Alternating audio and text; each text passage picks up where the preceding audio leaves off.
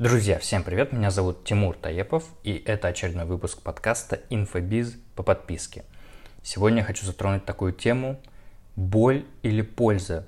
Через что лучше продавать, что лучше цепляет внимание?» Полезного контента сегодня очень много.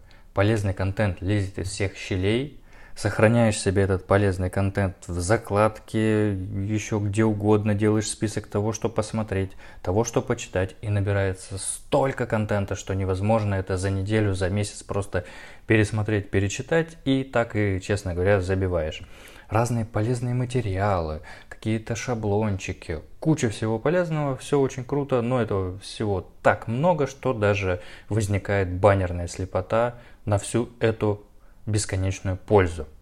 И вот рассказывая о нашем карьерном клубе по подписке внутри наших же ресурсов, нашего сообщества GD Talents, мы опирались в большей степени на создание полезного контента, какое-то видео полезное с тем, как мы делаем разборы, подробный кейс расписанный. И мы видим, что это не так хорошо работает. То есть мы выдаем, выдаем пользу, но встречаем, например, то, что видео слишком длинное, кейс слишком громоздкий, много читать текста. То есть мало того, что еще пользу надо дать, ее надо дать и в хорошем понятном виде. Но мы, например, постили очень-очень-очень классный контент, прям супер полезный, но оказался громоздким и не, не переваривают люди такие большие э, куски контента. И вот поизучав побольше про то, как устроены прогревы, воронки продаж у других клубов, у инфопродуктов, мы поняли, что часто используется в качестве зацепок боли, боли пользователей. Я не очень люблю это слово, но оно достаточно емкое, его уже многие знают, многие понимают, о чем речь, когда говоришь слово «боль» пользователя или клиента. И вот когда человек видит, что пишут про его боль, вот тогда это, конечно же, цепляет внимание, ну, чаще всего. И особенно если потом от этой боли проложена цепочка касаний, которая приводит к решению этой боли, то вообще идеально. И вот мы поняли, что мы пытались все делать через пользу.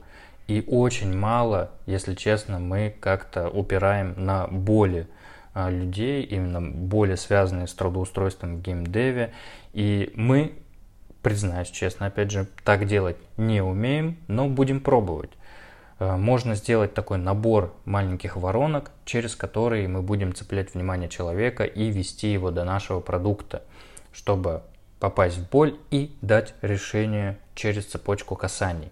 Итак, дальше нам нужно будет составить список того, как мы делаем, какой-то паттерн, и из этого сделать систему, э, систему, которая работает. И в следующих выпусках я буду подробнее рассказывать про то, какие же мы тестируем в этом направлении гипотезы и что в итоге сработает. Попробуем и обязательно расскажем. И не забывайте подписываться на мой телеграм-канал. В нем я пишу каждый день э, небольшие постики, в которых рассказываю, как мы проходим все наши испытания, трудности, как мы выстраиваем наш клуб по подписке и сообщество. Найти можно в Телеграме, например, вбить Тимур Инфобиз и в выдаче там появится мой канал. Всего доброго!